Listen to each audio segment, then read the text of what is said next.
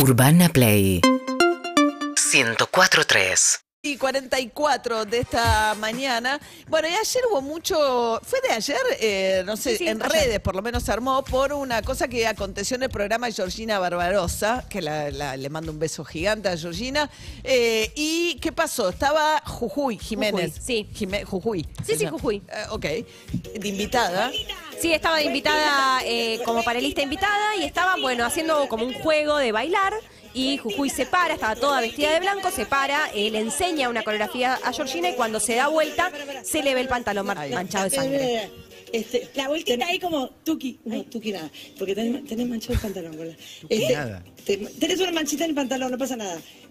Anda acá. Te lo juro, te lo juro. Ay, no, no, Bueno, nada, pasa, estas cosas pasan. Pa- a mí no me pasa más porque yo ya estoy, ya, ya, a mí yo ya estoy. Ya fue, ya se- fue, ya fue, se ya me fue. retiró. Ay, de verdad. Te lo juro por Dios. Ay, te estoy juro. temblando, no, Georgina. No, no, no, no. pero- Saliste. Escúchame, escúchame, mi amor. No pasa nada, nos pasa a todas las mujeres, así que, que tranquilo. Anda a cambiarte, anda a cambiarte y ya ven. Anda, anda, anda. Chao. Ay, no, qué vergüenza. Pero no pasa nada, nos pasa a todas las mujeres, gordo. Bueno, eh, con lo cual empezó toda una discusión también en Sí. redes sociales. Tenía, estaba toda de blanco con una manchita, estaba indispuesta, evidentemente, y eh, se manchó. Bueno, De- esto generó justamente el debate también por, por la actitud de, de Georgina, se la criticó, algunos ¿Por la qué? defendían. Me parece que estuvo re cariñosa. Eh, para mí también, pero muchos la criticaban porque decían que hizo demasiado espamento y que entonces No, no, es que- pasó desapercibido. Pero bueno, justamente, eh, digamos. No, no, pero perdón, eh, ella, ella justamente lo hace de manera eh, rápida y bajándole, Exacto. bajándole el tono y, y ante la sorpresa de Jujuy, la insistencia de Jujuy, no pasa nada, ¿no? Eh, Al A revés. a mí me pareció Bueno, muy, muy amorosa. Quedó Georgina, bajo justamente. también la intriga de sí, porque empezó a viralizarse después situaciones idénticas en otros programas de televisión de otros países, con lo cual parece que puede ser parte de una campaña publicitaria Sí. que después nos enteremos que sea de una toallita, porque hay situaciones idénticas Sí, en Perú. Bolivia y Perú, Bolivia y Perú. pasó exactamente lo mismo. Ahora, Eh, No. hace unos meses. Claro, hace unos no meses. sabemos si es parte de una campaña publicitaria, porque en el caso de Pol- Ah. pero de todo, en todo caso No creo, la se verdad. empezó a discutir el tema de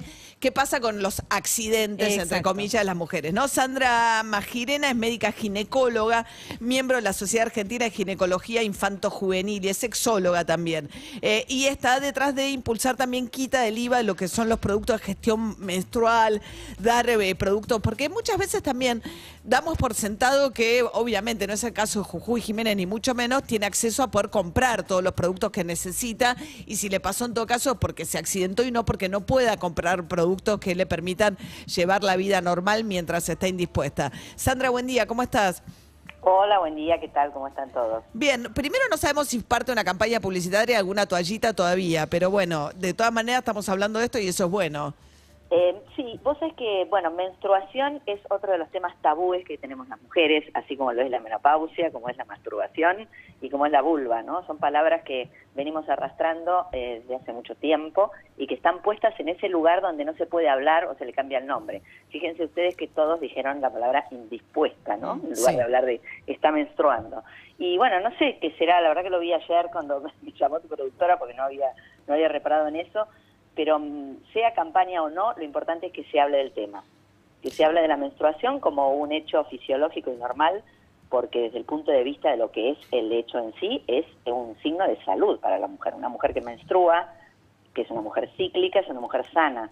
Si menstrua, tiene buena alimentación, buen funcionamiento de sus órganos genitales, eh, buen peso, eh, buen funcionamiento hormonal, es decir, es un hecho saludable por lo tanto no tendría que estar puesto en ese lugar eh, estigmatizado como lo está, como muchas otras cuestiones que nos pasan a las mujeres y que, bueno, marcan una característica fisiológica que también habría que, pensarlo desde el punto de vista histórico, ¿no? Un cuerpo que sangra, que gesta, es un cuerpo eh, complejo. Entonces eso ha generado eh, distinto tipo de, de- de cuestiones estigmatita- estigmatizadas a lo largo de la historia de la humanidad de la mujer. Sí. Que afortunadamente por, por El día femenino también, ¿no? Porque la- en la ley se contemplaba laboralmente la posibilidad que la mujer que no que Que quedara en la casa, se que quedara en la casa. trabajar. Bueno, vos sabés que es el, el debate enorme, va, no sé si lo está siguiendo, que hay en España ahora, porque hay un debate acerca de si es feminista o no legislar con el día, del, digamos, dando lugar a que la mujer pueda ausentarse, si es que sufre dolor cuando te- le viene la menstruación, Entonces hay quienes dicen que va a quedar en desventaja porque nadie va a querer contratar mujeres porque si pueden faltar cuando están menstruando y las, fe- las feministas que dicen que no, que al contrario, que hay mujeres que efectivamente sienten dolor. Bueno, hay un debate bárbaro que pasa con el Día Femenino. Yo no sé cómo quedó en la legislación acá el Día Femenino, si existe Eh, todavía en algunos convenios.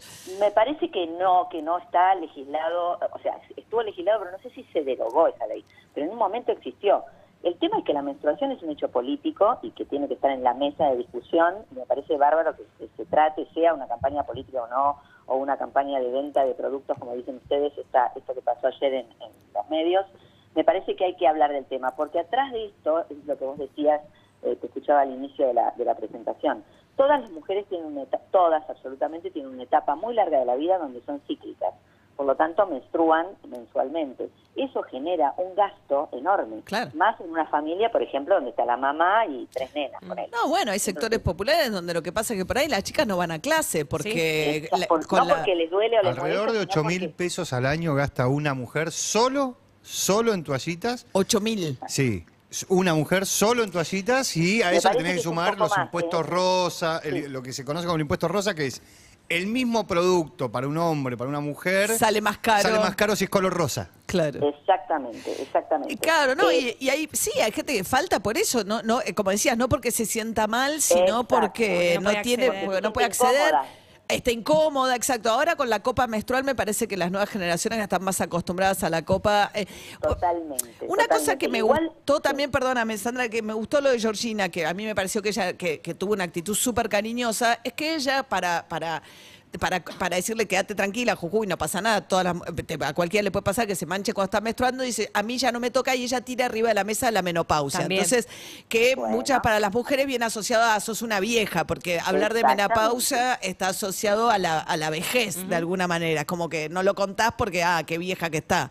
Bueno, por eso mismo ponía al inicio que son palabras estigmatizadas que tenemos las mujeres, porque si te sentís mal, estás rayada o tenés un mal día, ¿qué te dicen? O estás menstruando si estás en etapa cíclica, o estás menopáusica si sos una mujer eh, de etapa no cíclica.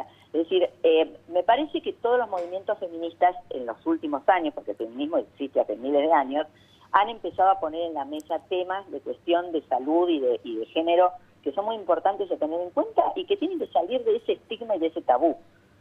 Sí, Lo que pasa es que todavía falta mucho. Vos decías el tema de la Copa Menstrual. La Copa Menstrual ingresa en la República Argentina, lo digo con conocimiento de causa porque fui la asesora en ese momento, en el año 2014, o sea, no hace tanto tiempo.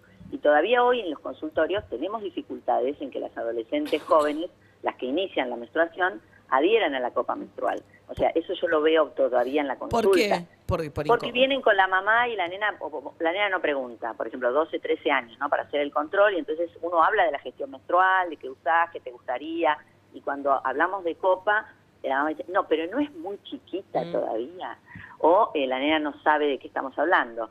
Todavía no está habitada la vagina, es decir, recién estamos empezando a hablar de vulva. Mm. Porque es mucho más ahora- barato también, ¿no? La, la- Sí, no, es, eh, barato, económico, Sí. no solamente económico, sino que es Ecológico, más no- saludable para el cuerpo. La copa menstrual no tiene disruptores endocrinos como tienen los tampones o los productos de gestión menstrual que están hechos con, con derivados del petróleo o de otras cuestiones que son tóxicos para la salud. Vos fíjate que un tampón nosotros recomendamos que se cambie cada cuatro horas, una copa la podés tener 12 horas colocada. Es decir, hay, un- hay cuestiones de salud involucradas en el uso de los productos de gestión menstrual sustentables que además de ser más económicos y más saludables para el planeta, son saludables para la persona. Estamos charlando con Sandra Marijena, que es médica ginecóloga. Sandra, hablando del, del tema también de la juventud y la sexualidad, eh, el- el- lo que se usa más ahora en términos de anticonceptivos, de los cambios que hubo últimamente, es más el chip, ¿no? Como que ya... Bueno, no ahí tocaste otro tema que tiene que ver con la menstruación, porque tanto el, el chip, eh, que es el implante, o los sistemas de liberación intrauterina, los SIU, retiran la menstruación, o algunos anticonceptivos orales te suspenden la menstruación. Entonces también eso está puesto en el debate, ¿no? Porque muchas veces hay mujeres que no quieren dejar de menstruar porque, vuelvo a repetir, les gusta menstruar, y hay una serie de productos anticonceptivos que retiran la menstruación. El, el implante es el método más seguro. Porque no de estás vista. dependiendo de acordarte de tomar todos los días una pastilla y si te olvidas Sí, un par de además días... es, Sí. exacto, y es libre de estrógenos, entonces tiene solamente gestágenos, es más saludable, tiene menos efectos colaterales, pero una de las, de las cuestiones que produce en el cuerpo es retirar la menstruación. y hay mujeres que no quieren. O también está eso en polémica. ¿Y vos O sea, das más el chip? ¿Como médica indicás el chip? Depende, el, el método anticonceptivo, hoy por hoy por suerte tenemos millones de métodos anticonceptivos y yo creo que lo más importante que tiene que hacer el ginecólogo o la ginecóloga es ofrecer una buena consejería, es decir, mostrarle a la usuaria todas las variantes que hay y todas las opciones que tiene para que ella lo elija. La elección del método anticonceptivo lo tiene que hacer la mujer porque es la que lo va a usar y es la que se va a sentir cómoda y confiada con lo que está usando. Entonces, depende de cada mujer cuál será el método más adecuado. El ginecólogo o ginecóloga tienen que eh, ofrecer y aclarar bien toda la, la- la- la Claro. oferta que hay hoy de anticoncepción, que entre paréntesis, recordemos que es libre y gratuita eh, Sí, dentro que es- de lo que es el plan de salud sexual y reproductiva. Claro, eventualmente podría ir alguien a un hospital eh, y pedirlo, ¿no? Totalmente, Este, sí, que sí, se lo den gratuitamente. Sí, sí, sí. Sandra, sí. Sandra Marijena es médica. Más gin- Girena, más Más Girena, perdón, perdón, perdón, más Girena. médica ginecóloga, miembro de la Sociedad Argentina de Ginecología Infanto-Juvenil. Muchas gracias, ¿eh? No, gracias a ustedes. Buen día. Hasta luego. Seguinos en Instagram y Twitter. Arroba Urbana Play FM